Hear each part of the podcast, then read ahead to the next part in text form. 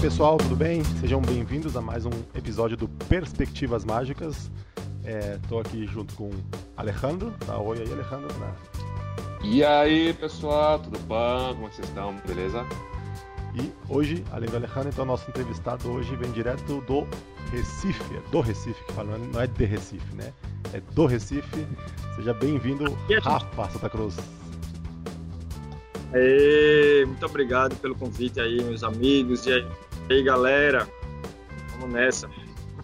Mas aí, como é que é? Do Recife, né, fala? De Recife. Aqui a gente chama de Recife. De... Ué, então da onde que eu tirei isso? Daí, já começamos sul. bem a entrevista, hein? começamos bem, então já, aprendi, já aprendemos algo, ué. Eu, pelo menos, algo que só eu achava. Eu sou de Caru... mas moro aqui. Como é que é? Sou de Caruaru, natural de Caruaru. É interior, mas mora aqui já tem. Só em Recife tem nove anos e dois anos em Galinhas. Tem 11 anos que eu saí de Caruaru. Tá, então para começar isso, né? como a gente sempre fala aqui, a maioria dos nossos pessoal que a gente conversa, a maioria que está ouvindo aqui conhece, mas vai que alguém que é novo está chegando na mágica ou alguém perdido aí, hein? fala para esse pessoal aí quem, quem é você, quem é Rafa Santa Cruz.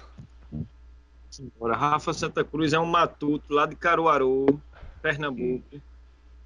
E começou na mágica aos sete anos de idade, ganhando uma mágica, ganhei uma mágica do meu pai. E ganhei dois jogos de mágica, né? Dois efeitos, dois números, aqueles pilares de Salomão e aquelas cordinhas, que são duas cordas e transforma em uma. Não sei Sim, como é o nome Ling Fu. Um dos nomes é cordinha Ling Fu, mas deve ter outro. Eu conheço como Herbert Xing Ling, tem Cordão de Santo Antônio, tem vários nomes. Né? Então, e aí, vi um mágico na escola, pirei, e aí meu pai depois viu essa empolgação e disse, vamos procurar o mágico que eu comprei as mágicas, aquelas duas mágicas. Ele foi encontrar e demorou, passou meses, não encontrou, até encontrar ele, e aí eu comprei algumas coisas, aprendi uns princípios de manipulação, comprei duas velas e uma, uma caixa do tombo de palco pequena, né, de salão, Oh, e aí isso depois... deve ser raridade, hein? Ah, é? Nem sabia que tinha isso. É raridade. É. Isso aí eu fazia aparecer pipoca, confeito, lenço e pombo, tudo junto. Vixe, Maria, macumba que beleza. Isso era o, era o grande final, era o grande finale do show. Virava aí, aquele furdunço, imagina. E aí depois eu conheci um mágico, Max Terrar, que é um mágico de rua, ele é um mágico vendedor de mágica, né? E aí uhum. comprei o dele que ele vendia na rua, depois aprendi o que ele não vendia, que ele começou a me ensinar, né? O conteúdo mais, né? Ele guardava, né? O, o conhecimento que ele apresentava, o conhecimento dele de artista como como apresentar, como performance, né? Performance e uhum. aí ele começou a neve chinesa, fita da boca e vários números de palco, de salão. E aí com 12 e aí Paralelo a isso também eu conheci um mágico de circo. Então, com 10, 11 anos eu já estava com uma, aqui uma, uma mala de mágica, mas eu conheci esse mágico de circo e aí foi onde a gente conseguiu a maioria dos meus equipamentos. Esse mágico estava parando de fazer mágica e aí a gente comprou a maioria dos equipamentos dele e trocou em corte de cabelo, porque meu pai tinha um salão, né? Eu também cortava cabelo na época trocou em corte de cabelo, deu uma parte de dinheiro, trocava em roupa que meu pai vendia lá no salão, cinto, óculos, boné, carteira.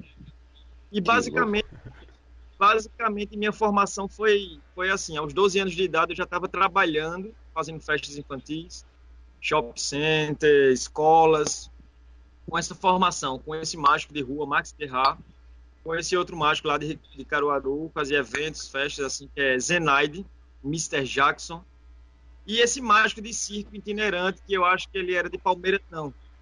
Ele é de Aracaju, mas viajava o Brasilzão num circo e eu conheci ele como Cício. Eu não sabia o nome dele, se era Cícero, se eu não sabia exato. E aí minha, minha formação primária foi essa.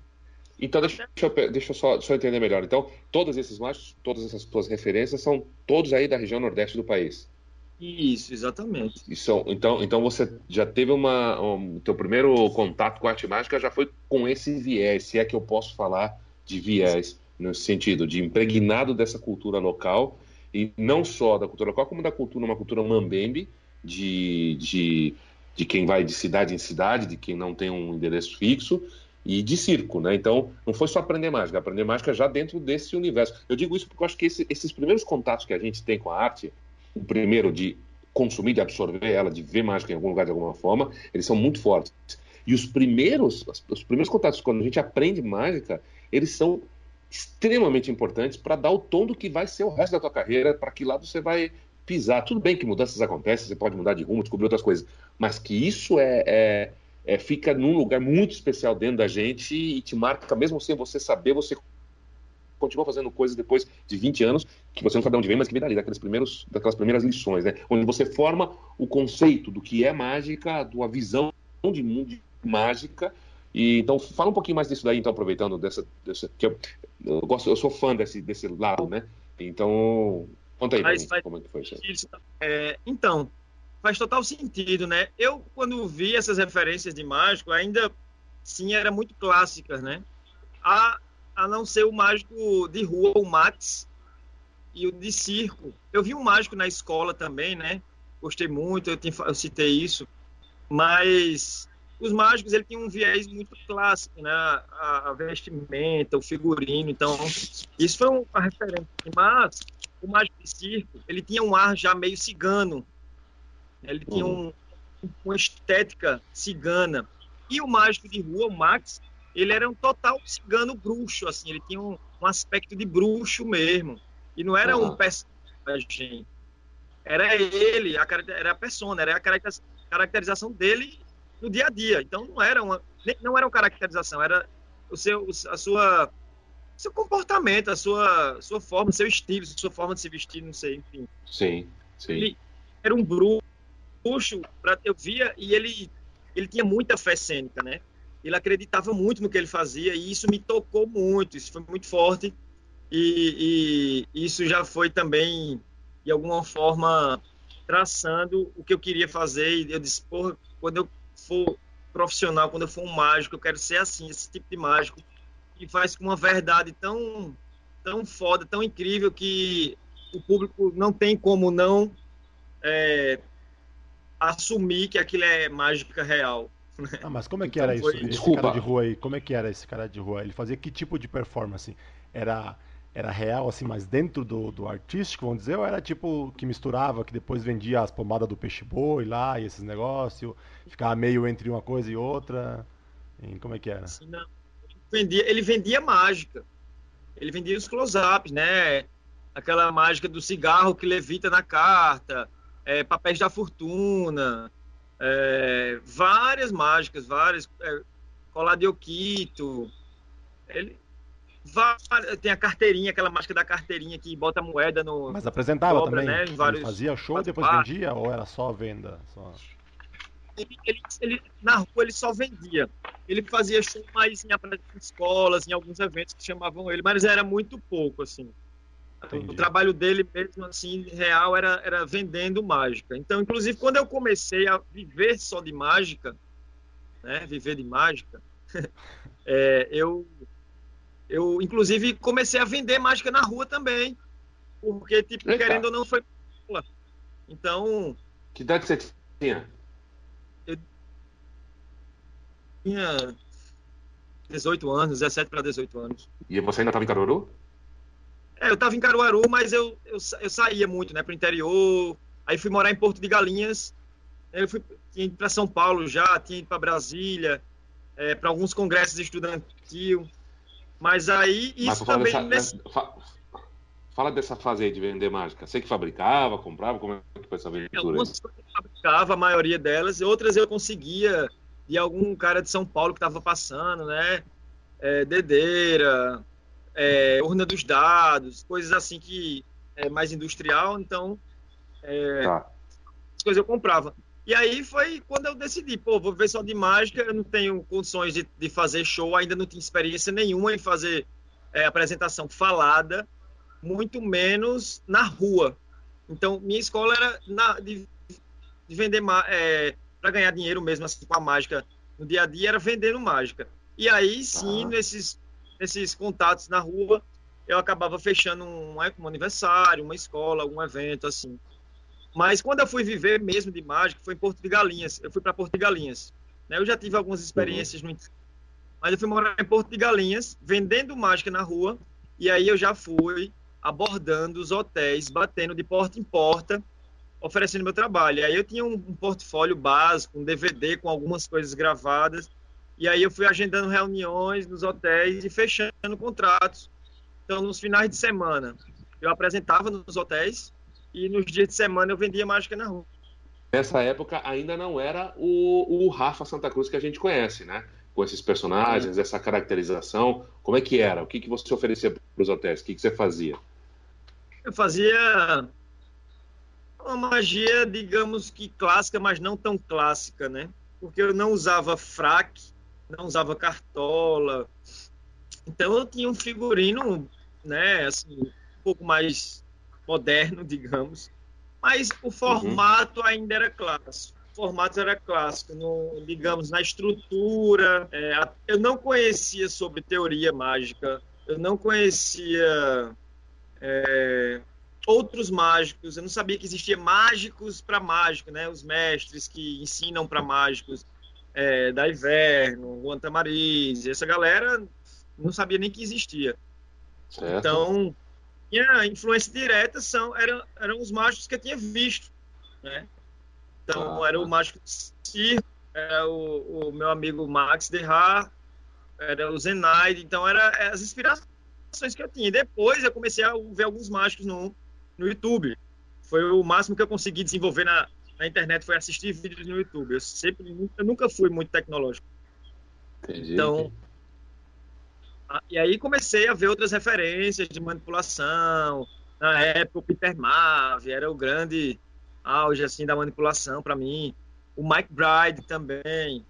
E aí depois eu comecei a ir para os congressos, conhecer a galera, conhecer outros mágicos. E aí foi quando eu também conheci Cris e vim morar em Recife, que eu estava querendo voltar a morar em Recife, eu estava querendo mudar de Porto de Galinhas, já estava de saco cheio.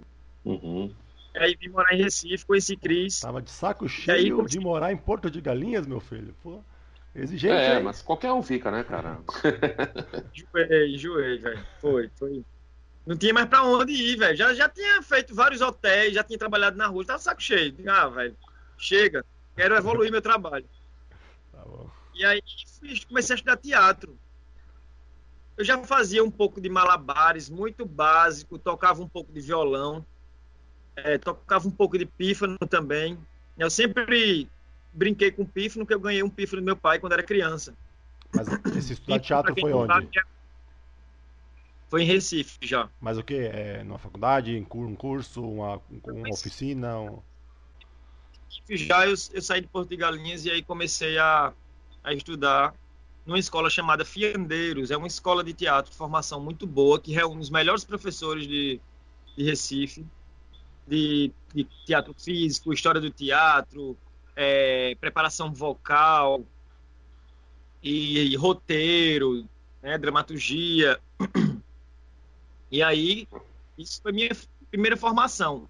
Em paralelo a isso, eu fazia várias e várias e várias oficinas de dança, dança contemporânea, de dança popular, de movimentação espontânea. E aí eu fiz muitas oficinas de uma semana, de três dias, de dois dias, muitas, com várias pessoas do Brasil, de fora do Brasil, de Recife, de vários lugares.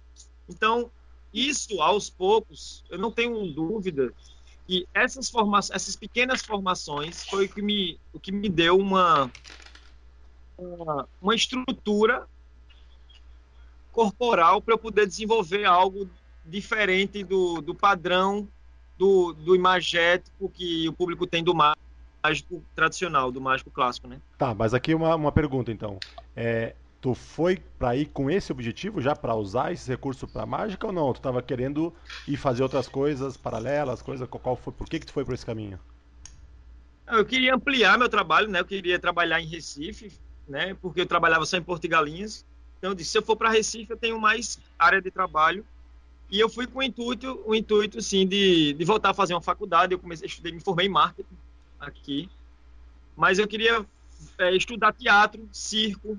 Eu fiz uma oficina de circo também, muitas oficinas de circo. Então eu queria é, estudar outras coisas. Tinha esse intuito, sim, porque eu tinha lido uma revista que, eu, que até então minha, minha, minha referência, eu esqueci de citar isso, foi o Copperfield, né? Assim como de muitos. É, mas, o, mas esse lance foi porque meu pai gravou o especial 15 anos dele que passou no Brasil.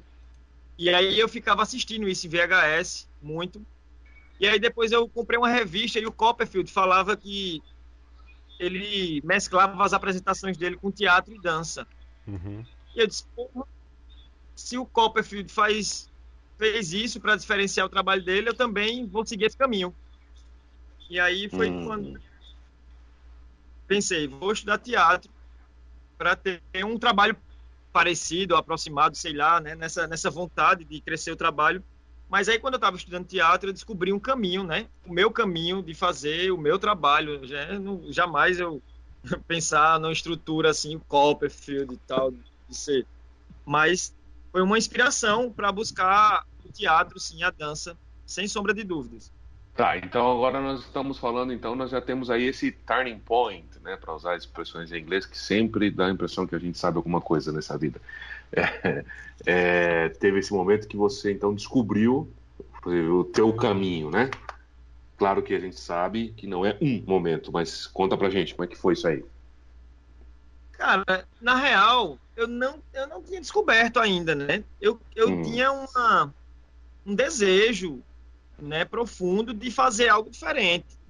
Mas até então eu não tinha descoberto esse caminho. Eu estava buscando esse caminho através das aulas de teatro, de dança uhum. e tal. Até surgiu uma, uma oportunidade de, de fazer um de fazer uma apresentação no espaço alternativo aqui, onde estava rolando muitas apresentações de vários artistas da cidade, novos artistas, e, e aí surgiu essa oportunidade de fazer uma apresentação.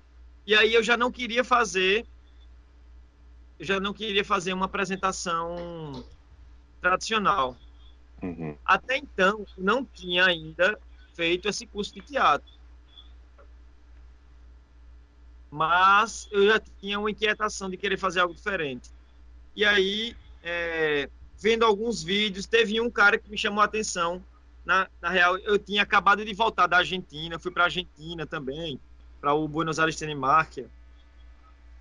E aí eu disse, e estava perto dessa, dessa estreia, dessa apresentação, nesse espaço.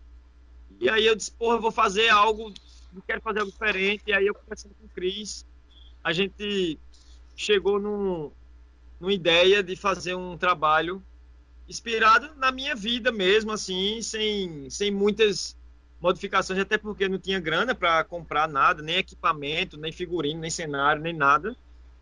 Então, é, foi muito inspirado assim na minha vida, no meu cotidiano. Na minha, eu chego na minha casa, é, tenho, me deparo com uma bagunça, com roupa no varal e tenho que arrumar essa bagunça porque vou esperar, minha minha amada chegar, né? Chegava com um buquê de flores e aí já partiu é, eu já parti desse, dessa premissa de fazer um trabalho sem fala, né, sem texto. Então, uhum. muito, inspirado, muito inspirado no Mike Bride, no Danny Cole. E aí já comecei a ter outras referências, né? E aí o Danny Cole me deu, me deu uma ideia muito boa de contexto, né? Da casa, da ideia da casa e tal. Então, acho que foi 2000 e a gente tá em 2020, acho que foi final de 2010, ou foi a estreia do meu primeiro espetáculo, de Abre Casabra. Foi aí que surgiu Abre Casabra, meu primeiro trabalho. E ah, era um espetáculo. De quanto tempo? É, espetáculo, com início, meio e fim, assim. Qual a duração? Ele tinha, na época, tinha as 40, 50 minutos. E aí eu usei tudo que eu tinha, assim, né? Eu usei, eu usei a lota que eu usava, o número com corda. Na época até aro chinês eu usava, não sei porquê, é porque que eu tinha, na verdade, depois eu mudei, tirei o aro chinês. Tinha até bolas como eu usava, aí depois eu botei a mesa. Enfim, mas era com o que eu tinha, eu, eu, eu montei meu primeiro espetáculo nesse contexto. Chegar em casa, arrumar as coisas, esperar a minha amada. E aí era o cenário era um sofá, era uma mesa, é, um spider que tinha que eu usava do lado assim para pendurar o varal. O varal eu comecei a ressignificar ele, uma corda, né? a lota eu enchia um vaso de um, um aquário, era um vaso, a lota era um vaso de flor, chegava com um buquê de flor e aí eu começava a encher um aquário. E aí foi surgindo essa ideia de contextualizar a mágica, né? Foi quando eu descobri esse caminho. Aí foi. E aí algumas pessoas nessa estreia, pessoas que digamos importantes na, na, nas artes cênicas, foi assistir. E aí já me vieram falar comigo para dar várias dicas assim, para eu realmente investir no teatro, é, outras pessoas, programadores, uma programadora do SESC muito forte, foi me assistir e já me programou na semana seguinte no, no evento. Ou seja, eu estreiei rapidamente, já consegui um contrato um valor maior, assim, sabe? Eu comecei a, a entender um nível de cachê maior do que eu cobrava com festas infantis. É, e aí eu fui comecei aí comecei a trabalhar e não parou mais e no no ano seguinte, eu comecei a pesquisa de um novo trabalho, que foi Haru, e, de, e após um ano essa pesquisa, a gente estreou e por aí foi. Por aí surgiram vários trabalhos e, e várias pesquisas diferentes. Muito legal. Quem já, quem já, já te, bom, a gente sempre fala isso aqui também, mas né, não custa. Quem te conhece sabe do que a gente está falando aqui, né, de, do, do, da marca que você é, coloca em tudo que você faz quem não conhece, tem no, no YouTube, vai atrás, Rafa Santa Cruz, você vai ver coisas, tem o site dele, tem alguns vídeos, é, para você entender o que a gente está falando. Está impregnado de Rafa ali, né? De uma, de uma visão de mundo, uma visão, enfim, que é, é extremamente interessante. E quem já conversou com o Rafa, sabe que uma das palavras que ele mais usa é pesquisa. Não, é não, não meu velho. Toda hora que eu estou conversando com ele, ele solta essa, essa, essa pesquisa para lá, pesquisa para lá, ou para falar de algo que já fez, ou que está fazendo, ou que vai fazer, ou que alguém já alguém, alguém fez. Então, eu, eu, o, de onde deduz que isso é um, algo muito importante presente na tua vida.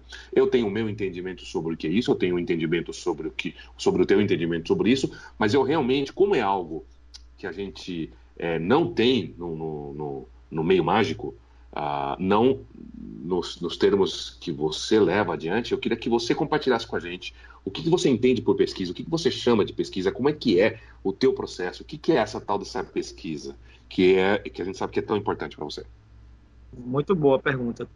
Cara, eu entendi pesquisa, lógico, né? Tudo pode ser levado como pesquisa, quase tudo.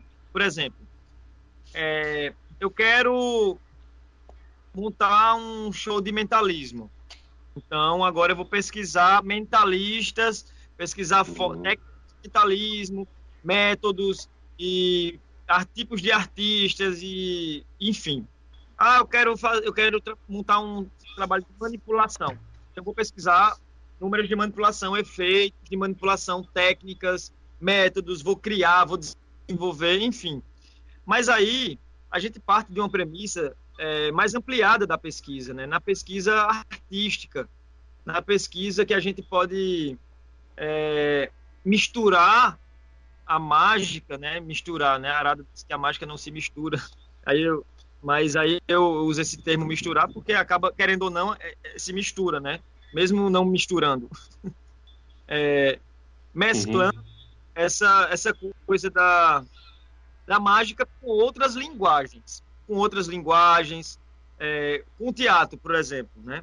E aí você vê isso muito no meu trabalho no Haru, né? Haru, a Primavera do Aprendiz, que é meu segundo trabalho, que a mágica ela está a serviço do teatro, né? A dramaturgia está muito forte, o teatro está muito forte, mesmo sendo um teatro sem texto, sem fala, mas você vê a dramaturgia muito consistente e presente. Então, quando a gente parte de uma pesquisa, o que é que a gente vai pesquisar? Vou pesquisar um trabalho artístico. Como é que a gente começa a pesquisar um trabalho artístico? Ah, eu quero ter um, um tema, eu quero ter um enredo, eu quero ter um figurino, um cenário, uma luz, uma trilha. Então, o que é que isso, o que é que, o que, é que eu quero falar, o que é que eu quero comunicar para o público E agora eu vou partir de uma, de uma vou partir para uma pesquisa artística, né? Como é que eu, que eu vou contar essa história esteticamente, né? De, de acordo com o cenário, com o figurino, com os elementos cênicos que eu uso. Como é que acontece agora é com a trilha sonora?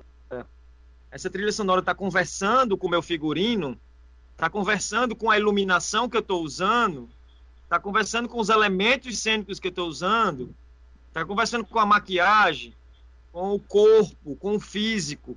Então, tudo isso é uma forma de pesquisa artística para complementar no seu trabalho como mágico, né? Como artista mágico. É, é, a forma que eu enxergo, né? Não é uma, não é uma forma que é, é que é certa. Não estou dizendo que, é que tem que ser. Muito pelo contrário, é uma forma que eu acredito e que eu venho fazendo e vem dando certo para mim. Uhum. Em, Rafa, em, é, claro que para cada um vai ser diferente, mesmo para cada, cada pessoa é diferente, mesmo para uma pessoa, cada caso pode ser diferente. Mas, por exemplo, esse Haru aí, que eu acho que foi aí foi um, um passo além né, do Abracazabra, né? Já foi já mais, já está mais trabalhado, já tem mais uma pesquisa, como tu falou. Mas surgiu do quê?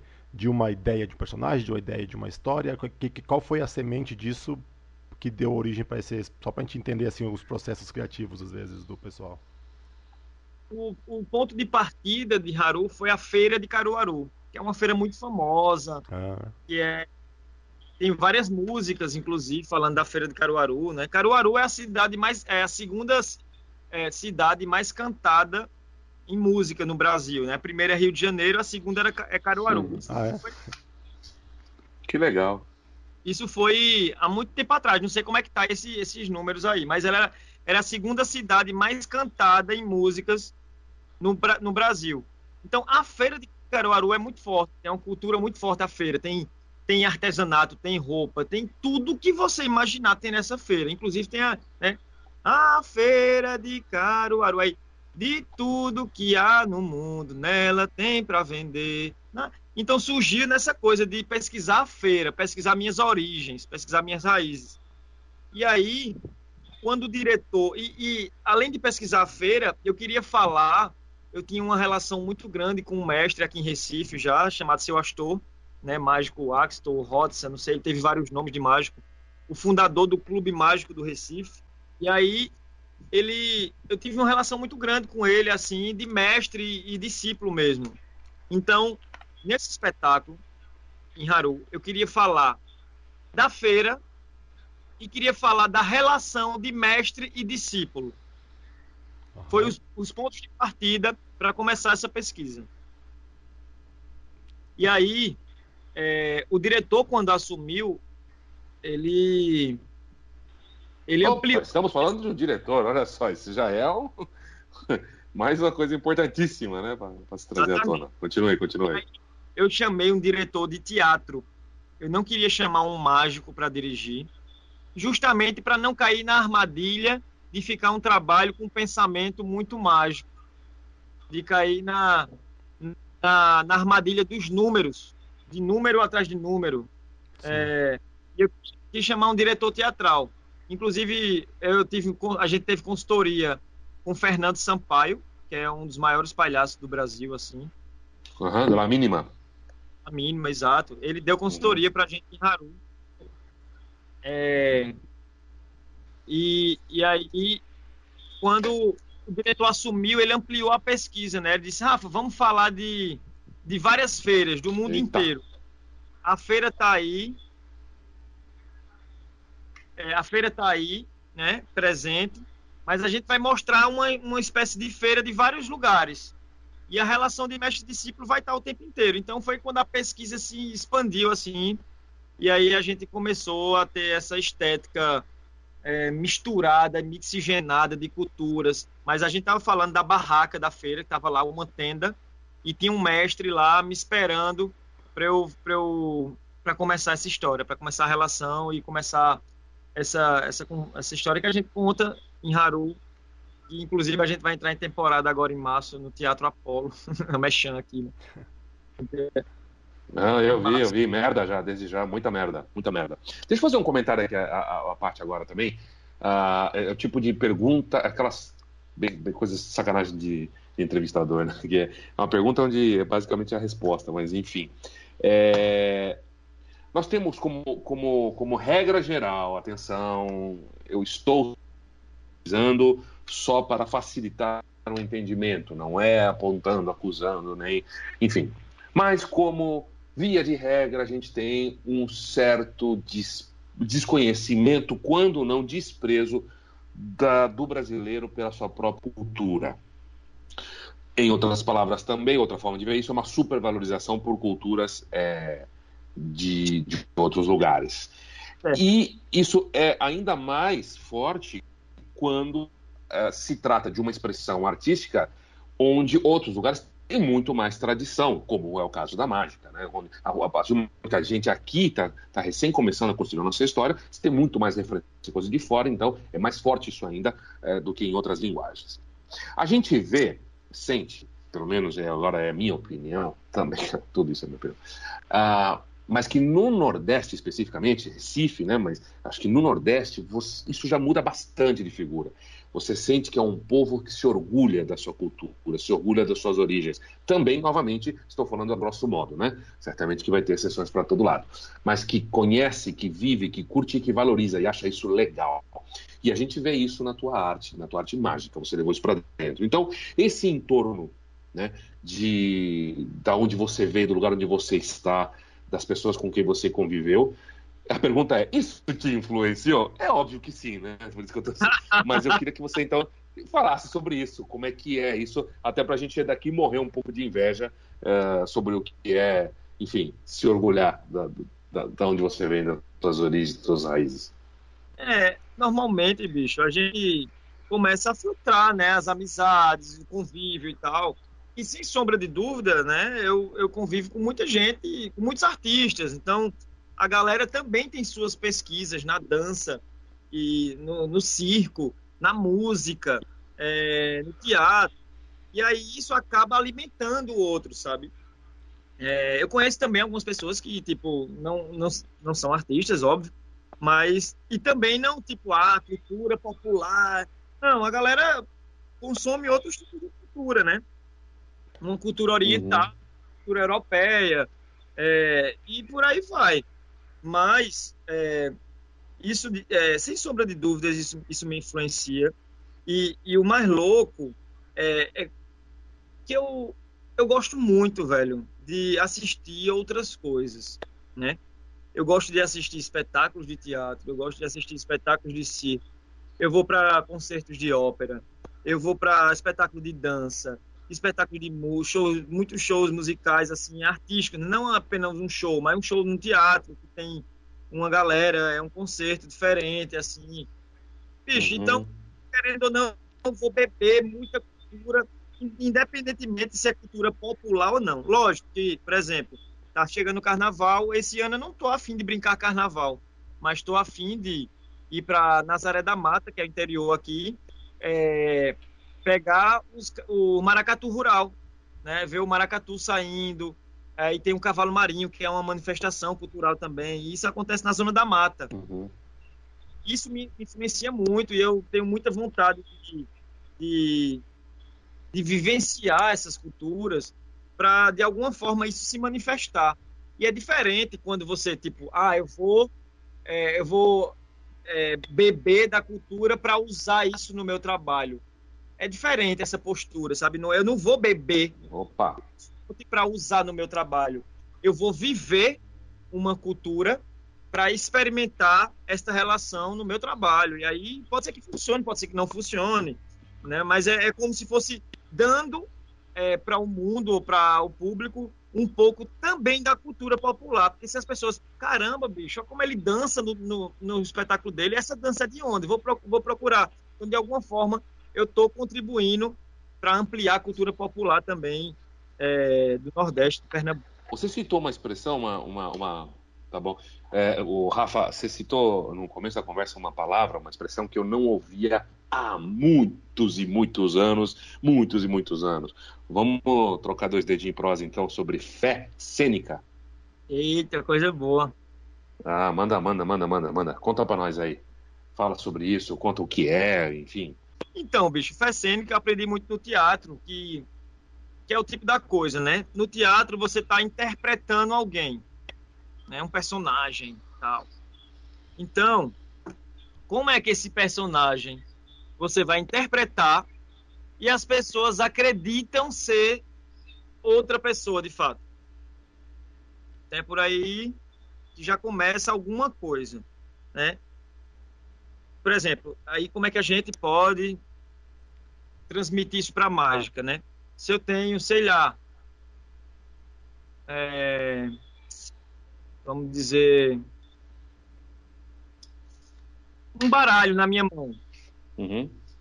Esse baralho, por algum motivo, eu tenho uma carta da cor negra, eu passo a mão e essa carta fica vermelha, eu não estou passando a mão e tocando a carta, né? Eu estou realmente passando a mão e a carta está se transformando em outra.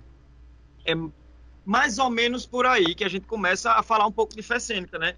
Quando o Max... É, Max... Gente, sentir a moeda na mão quando ela não está mais...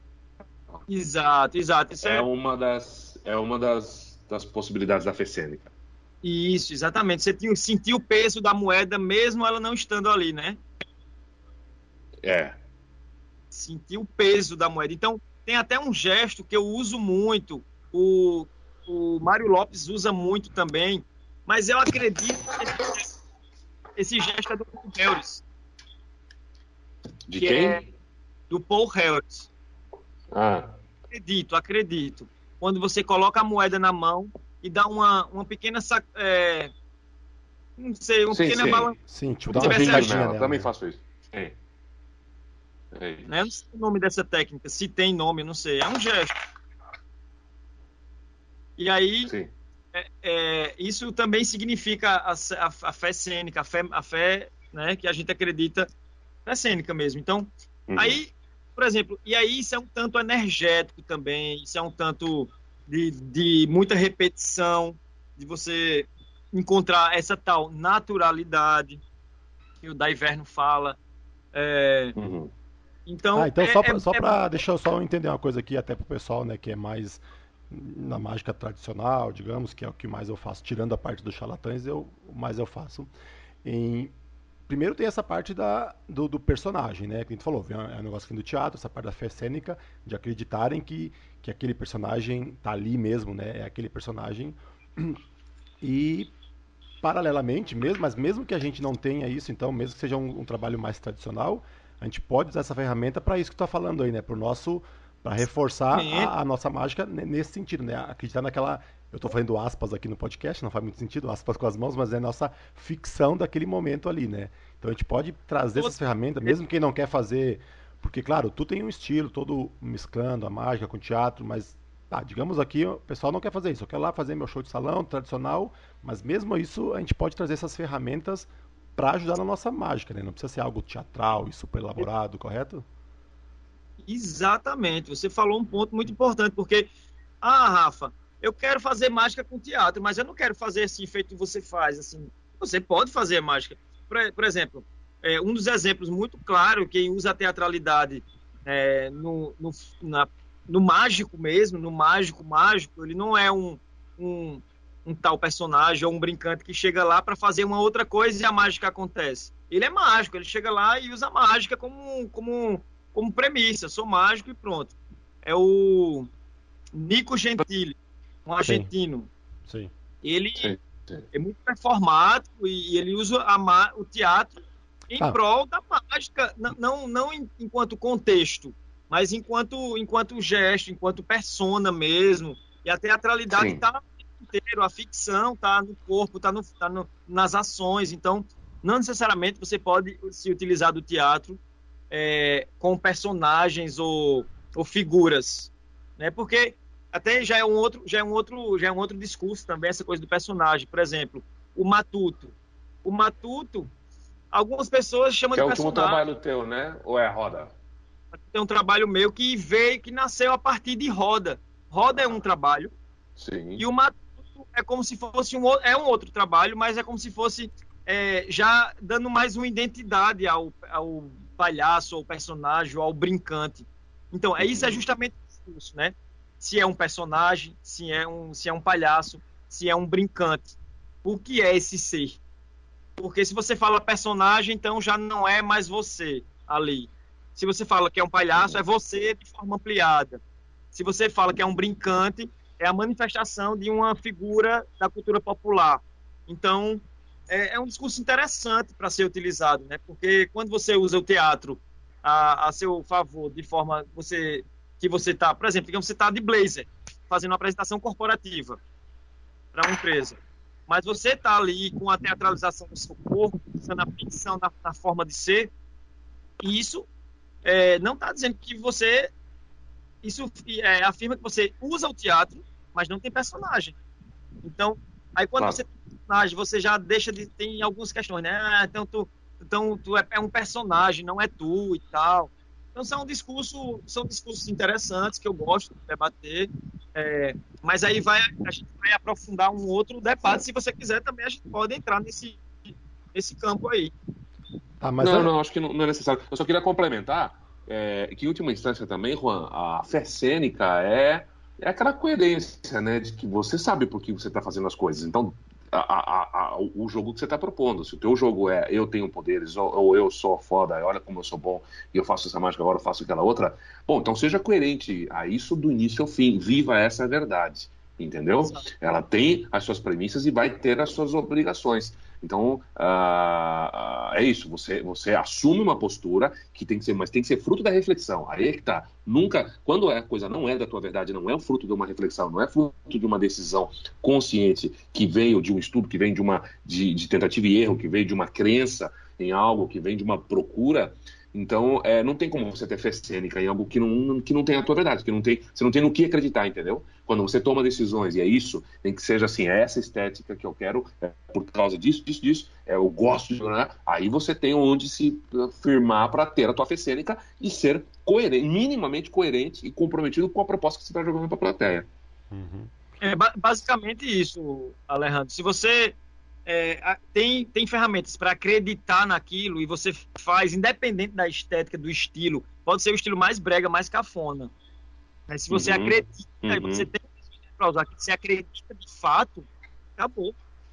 As pessoas vão, vão estar uhum. com você, acreditar no que você faz, mesmo que seja uhum. de forma bizarra é, é, possível, mas as pessoas vão acreditar de fato. Às e vezes quando a gente fala, desculpa, desculpa outro complemento, só para evitar qualquer mal entendido. Quando fala em acreditar, não é acreditar que aquela mágica aconteceu de verdade. Estamos a acreditar no jogo, na, na, na proposta que você está fazendo para eles, que seja uma demonstração de gambler, por exemplo, é, ao contrário, né, onde você fala para as pessoas que você está usando técnicas manipulativas e na verdade você está usando um baralho é, preparado, vamos supor. Mas a pessoa vai acreditar é, na tua proposta, vai acreditar que você é realmente um cara muito habilidoso nas mãos. Deu para entender, né?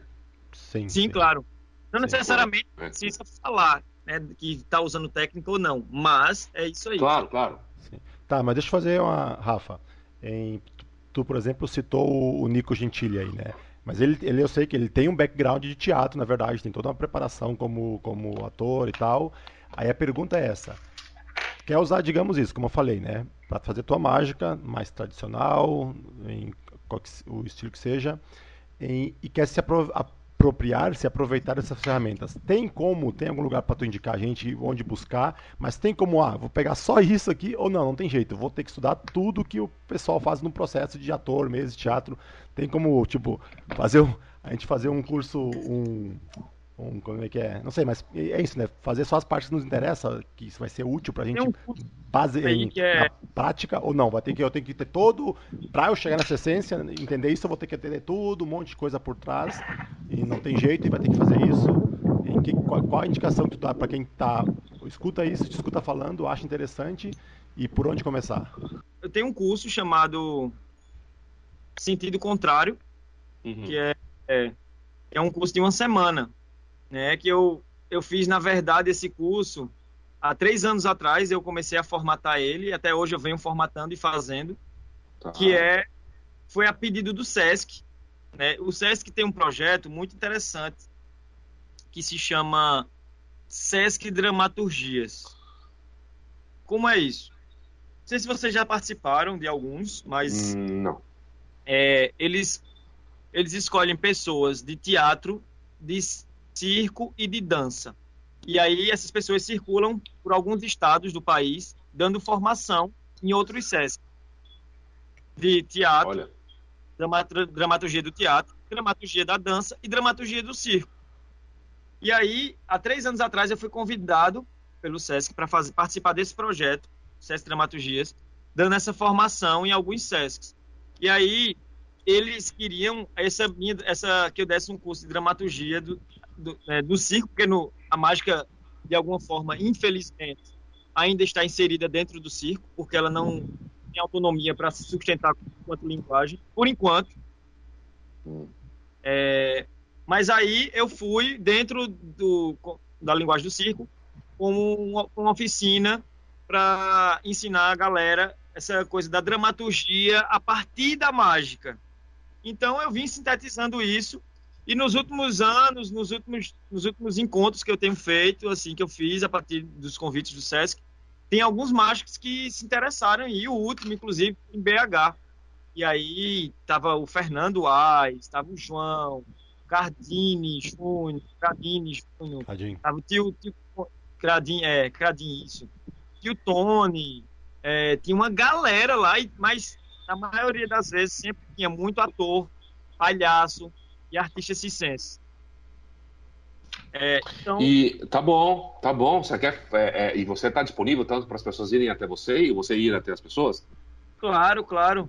Eu tenho. Olha que legal. Eu, tenho feito alguns trabalhos, né, online com, com, alguns palhaços que vieram trabalhar comigo agora mesmo. Nesse momento, tem, inclusive, estou um amigo esperando que acaba, quando acabar essa entrevista, a gente vai começar um trabalho. Estou dirigindo um trabalho de um de um, de um mágico. Ele é palhaço e está se formando agora como mágico também, né? Já fez um, alguns cursos, está estudando, vai, é, vai começar a estudar na Ana Tamariz agora. E eu estou dirigindo o trabalho dele. Opa. Ele está na Itália e, e, a gente vai estar tá fazendo alguns encontros. Ele já veio aqui, inclusive ele estava no fim. Né? Ele é de Goiânia e tava no, veio, veio assistir o fim, assistiu vocês, tudo.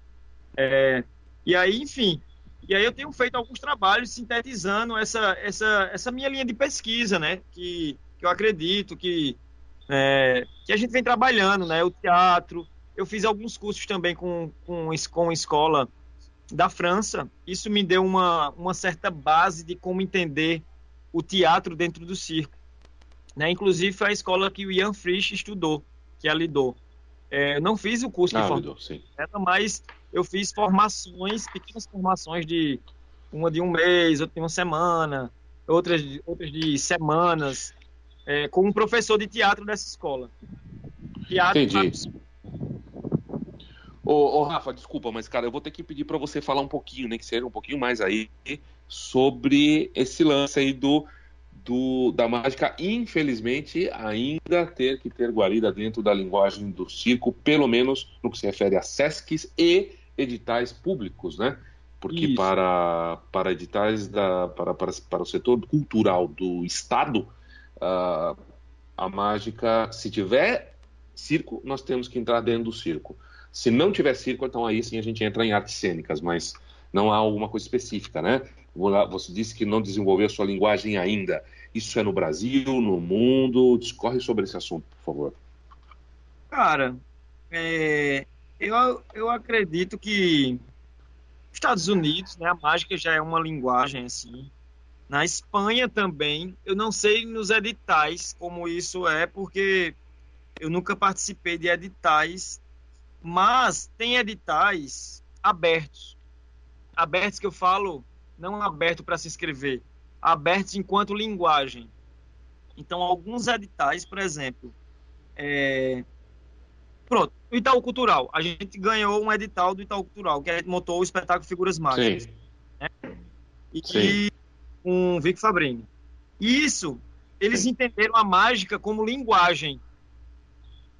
Mas, veja, veja que louco. Eles entenderam a mágica a mágica enquanto linguagem a partir do momento que eles aprovaram um projeto, vieram me entrevistar e entenderam a mágica enquanto linguagem, muito respeitosamente, assim, você via é, o nível de interesse, de importância que eles deram para a mágica e tal, massa, poderoso. Mas aí, quando eles iam divulgar, quando eles iam divulgar, eu acredito, eu não lembro, se eu, eu posso até estar confundindo é, com o SESC que a gente fez logo em seguida. Mas eu acho que ficou assim, quando eles iam divulgar, eles iam divulgar programação de circo. Aí, espetáculo de mágica. Sim, sim, sim. Aí isso é, é, gera essa confusão, essa, né, esse dúbio sentido do, da linguagem. Vocês entendem como linguagem ou uma linguagem que faz parte de outra? Então, ó, tô até olhando aqui, é... ó. Enquanto falava, pesquisava aqui, tá aqui do Itaú Cultural, figuras mágicas, aí fala aqui os tags aqui, tá mágica, teatro e dança. Nem cita circo. Ó, um avanço já. Aí, então eles realmente foi foi um. É porque realmente na, na mágica, no, em figuras mágicas tinha dança, né? É, e, e, e, teatro também. Mas, e circo, não tinha circo, não tinha circo, né? Era a linguagem do teatro mesmo e da dança. E, e a mágica, é, que era a, a protagonista, né? A linguagem que protagoniza. Então, é, eu sempre tenho um cuidado de, de, nos meus trabalhos, entender a, a ocupação de espaço que a mágica está tomando, né? E que o teatro pode tomar, que o circo, que a dança, que a música toma. Hum. Então, é sempre ter esse, esse cuidado. Lógico, né? Quando você fala um trabalho que mescla linguagens, vai para um negócio de, da, do hibridismo, né? De, de, uma linguagem híbrida. Mas é, é, é, muito importante a gente realmente esse, esse movimento que vocês estão fazendo, né? Esse, esse esse, esse, de, esse debate, esse diálogo. Inclusive, sempre que eu vou para os debates de circo, eu defendo, né? Eu estou aqui falando da mágica, e enquanto linguagem, porque a gente nem, nem, nem linguagem a gente é, né? Eu falo para as uhum. pessoas, as pessoas começarem a despertar para isso. Porque a gente vai falar, vai defender, vou defender o circo.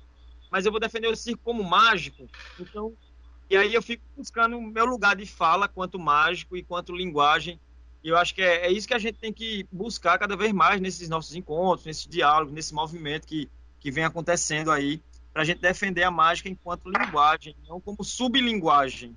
Uhum.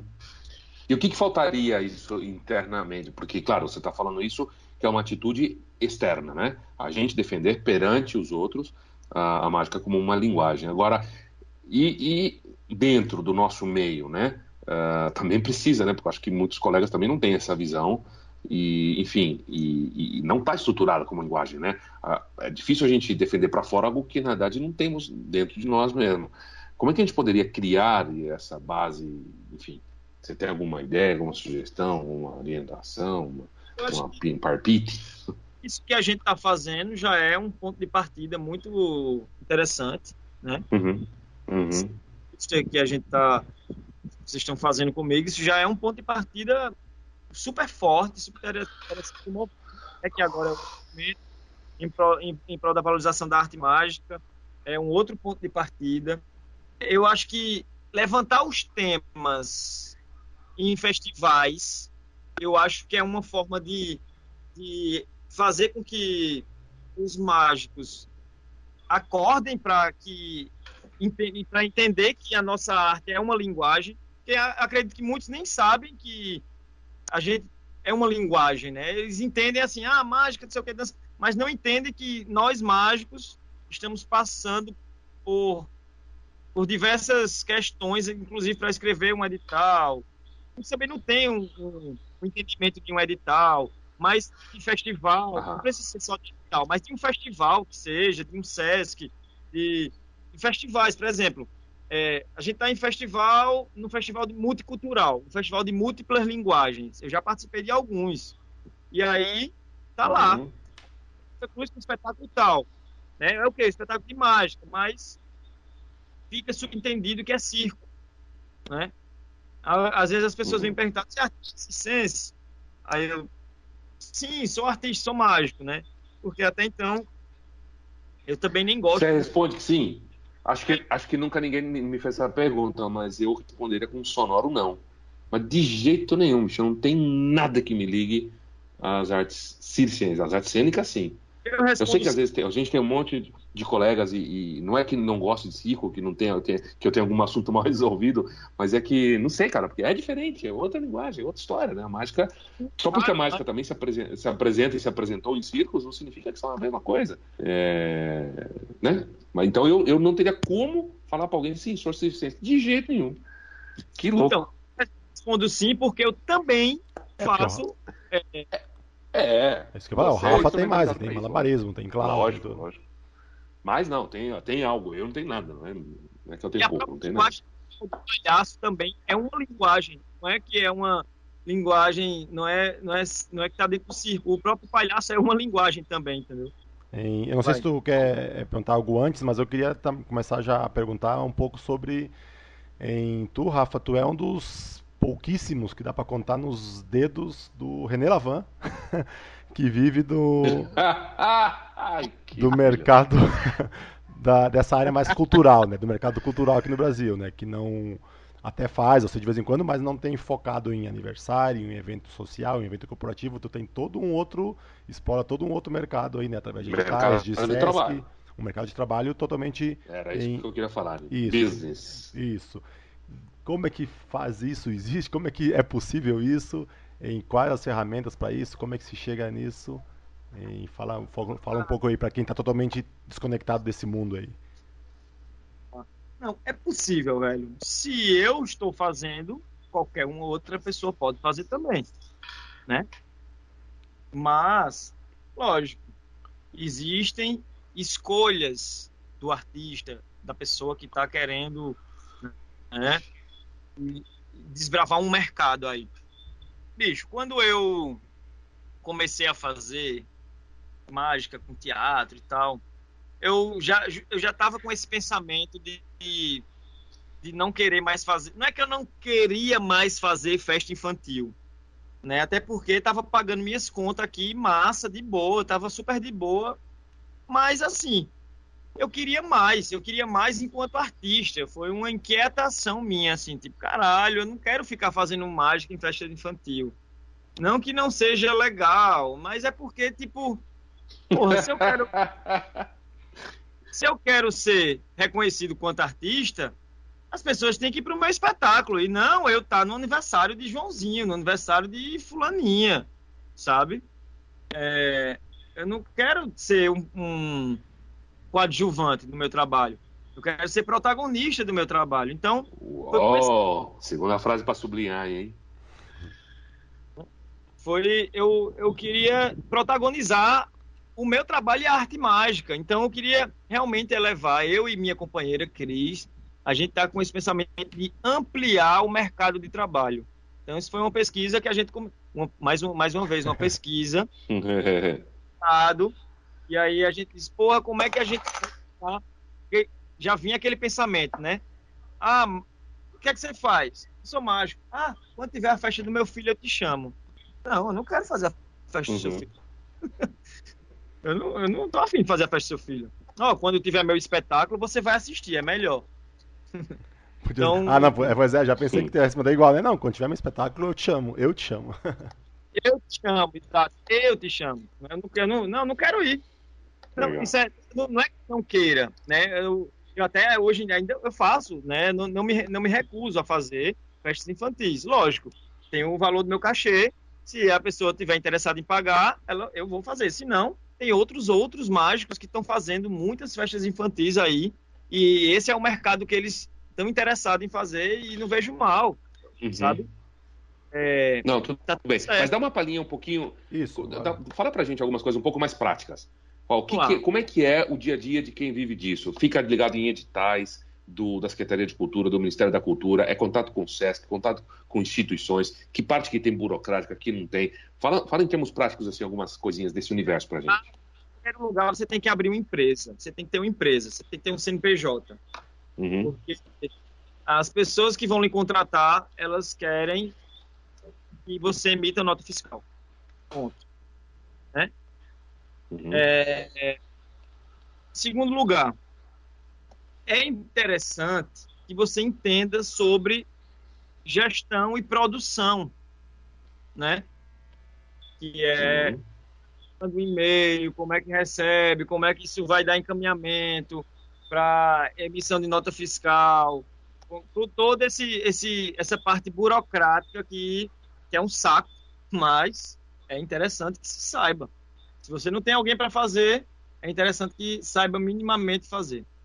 É, outra coisa, é, eu antigamente, né, porque eu tive um, uma certa, não sei se, se sorte, se boa sorte, né? Eu não gosto dessa palavra sorte, porque, porque fica parecendo que você foi um sortudo e o seu o mérito foi a sorte.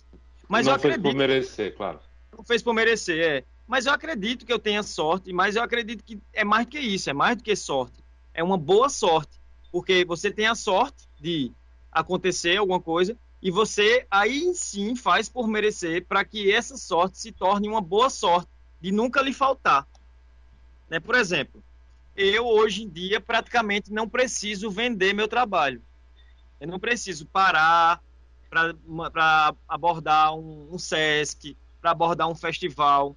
Ultimamente, lógico, se eu fizer isso, vai eu vou ampliar meu trabalho, sem sombra de dúvidas.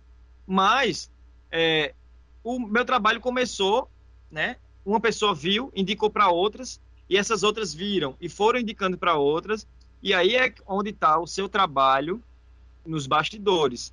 É um trabalho bem feito, um trabalho que tenha coerência, que tenha qualidade técnica, artística, tenha qualidade na gestão. Pô, tem trato. que ter qualidade técnica e artística, aí que fica difícil também, né? Isso aí dificulta pra gente. Mas não, mas não precisa ser difícil. A, a, técnica não precisa ser difícil, cara. A qualidade artística, o acabamento não precisa ser difícil. Pode ser simples, mas que tenha qualidade. Pode ser básico, pode ser só você e, su, e seu, sua roupa, uma camisa, uma calça jeans e uma mala, mas que tenha qualidade. Entendeu? Opa, mala não, mala não, tem que ter estrutura. Não, okay, não, brincadeira, vamos lá, sim. Mas que tenha qualidade, que tenha, que tenha uma que você saiba se portar com seu cliente, que você sabe, sabe se comportar no local de trabalho. Isso é muito, muito, mas muito importante desde o seu trabalho artístico e, e acabamento e, e, artístico e técnico, é, o, seu, seu funcionamento na contratação. Isso também é muito importante. Então, eu vi falar muito assim das, de algumas pessoas, inclusive de Sesc, né? Que dizem, ah, mas Rafa é muito legal trabalhar com ele, porque não tem estresse, é tranquilo, a galera é super gente boa e tal. Então, isso isso reverbera, né? Isso reverbera e passa para outro cliente. Então, isso faz com que as pessoas também lhe chamem, porque não vai ter problema. Porque às vezes você tem um puta trabalho, mas você é aquele cara chato que chega de cara feia, não dá um bom dia. Aí, porra, eu não quero não, vai contratar esse cara não, porque esse cara é muito chato, velho nem, nem dá bom dia, nem, nem fala comigo, nem olha na minha cara. Enfim, isso também faz parte né, do todo. Né? Lógico. Né? Isso não é o que. Isso não é o que. Mas eu acredito muito no, no, no complemento das ideias. Quando você é uma pessoa boa, velho, que você ama o que você faz, você faz com amor, e você trabalha de fato para isso acontecer, isso vai gerando outros valores e vai se conectando com, com, outros, com outros clientes e, e por aí vai. Mas basicamente é: você precisa ter uma empresa, você precisa ter um trabalho coerente, um trabalho honesto, que as pessoas olhem e dizem, porra, bom, muito bom o trabalho, legal, beleza. Não precisa ser, uau, que incrível, que genial. Não, não precisa, mas tem um trabalho é, honesto, beleza. E, e, essas, todas essas outras coisas. Ah, mas Rafa, eu, ninguém me viu, é, ninguém vai me chamar porque ninguém me viu e ou me viu, mas não foi ninguém importante e não conseguiu indicar. Cara, existem outras formas também de você aparecer. Uma delas é, é se conectando com os festivais. Por exemplo, tem vários festivais. Uma primeira coisa, um portfólio. Você tem que ter um portfólio para poder apresentar seu trabalho. Um teaser, um material audiovisual bacana, é, tudo isso faz parte de uma profissionalização do seu trabalho. Então, você tendo uma boa relação com seu cliente, com material bacana, um produto bacana, você, sem sombra de dúvida, velho, não vai faltar trabalho para você. Porque eu vejo tanta gente trabalhando, eu vejo pessoas que nem têm um trabalho incrível,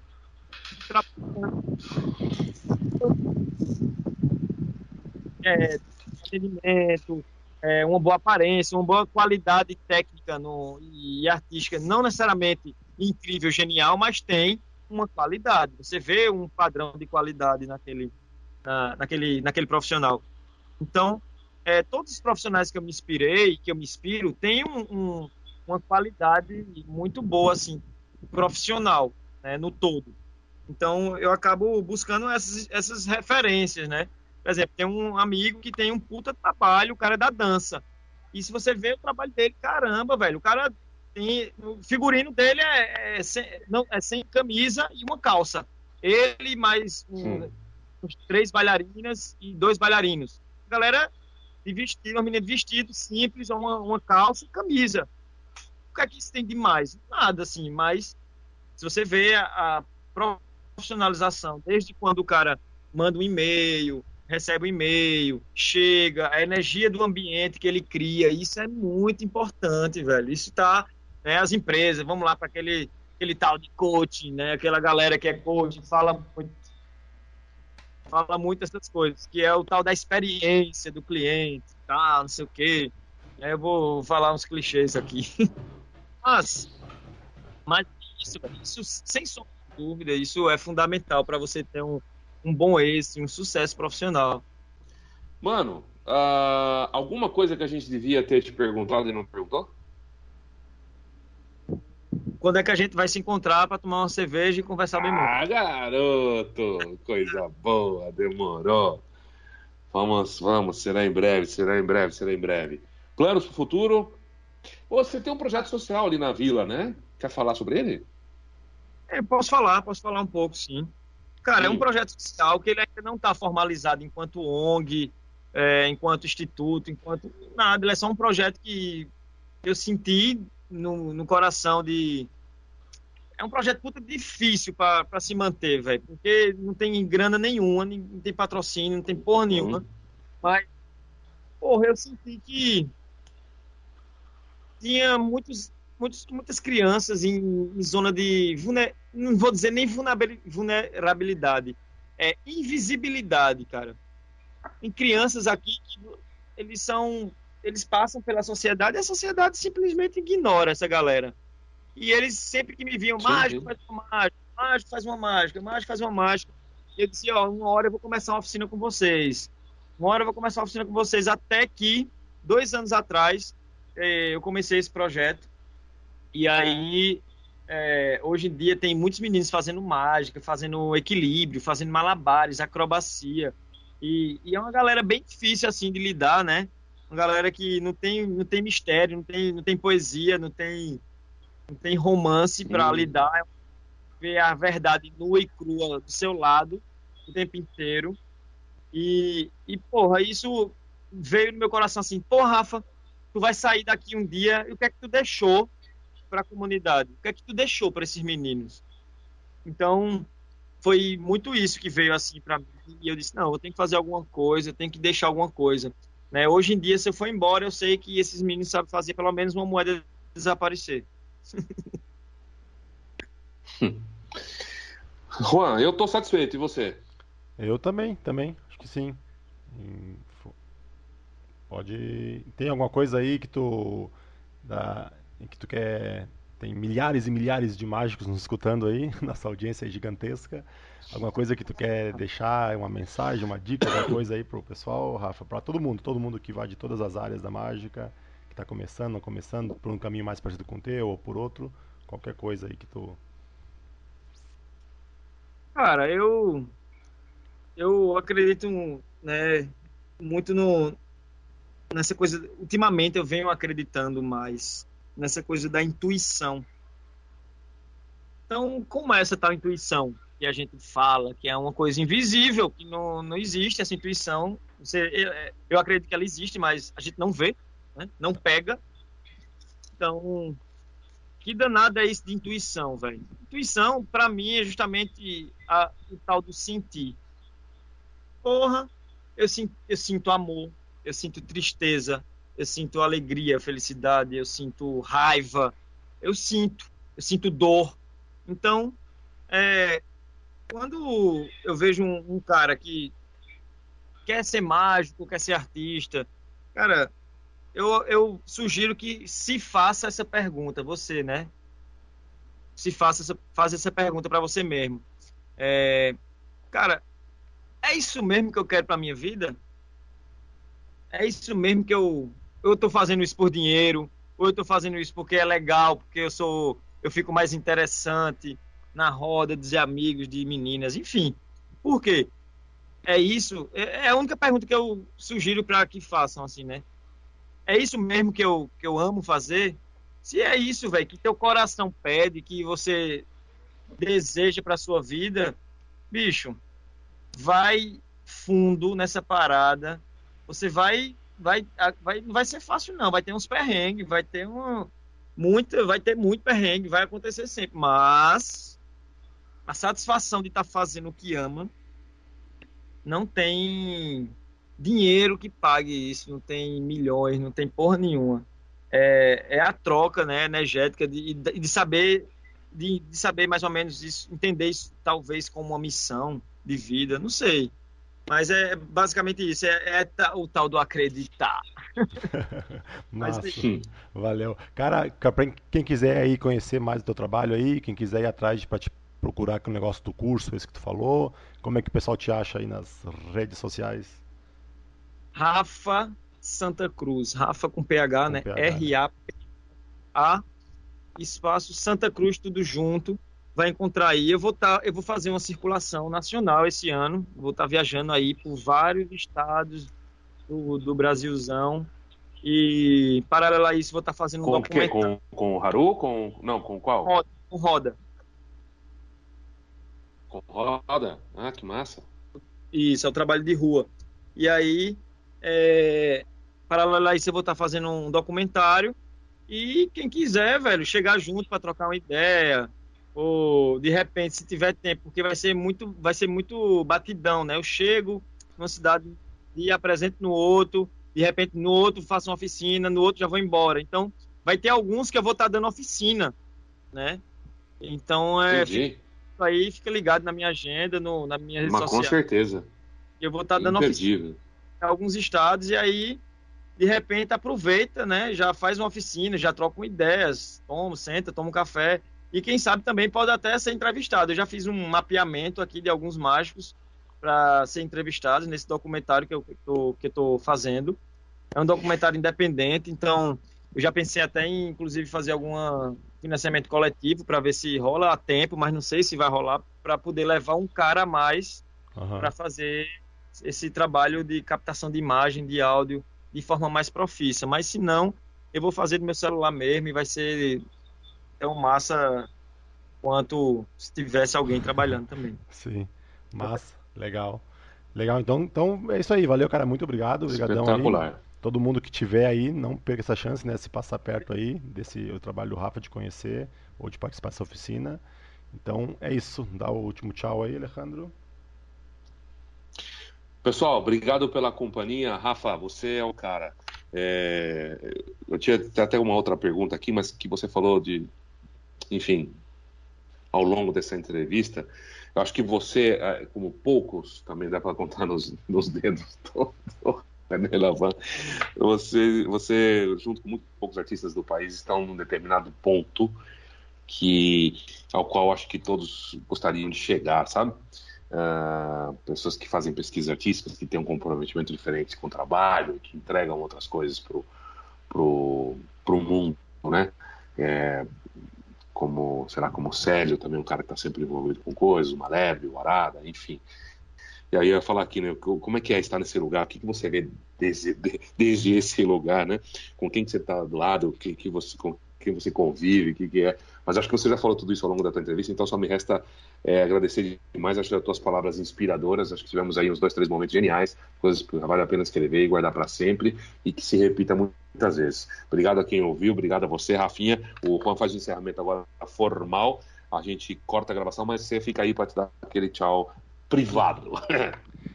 isso, velho. Muito obrigado aí pela oportunidade mesmo, tá mostrando meu trabalho para né, nessa conversa para outros mágicos e muito feliz de a gente estar tá conversando, batendo esse papo e espero que tenham outros e outros. E é isso.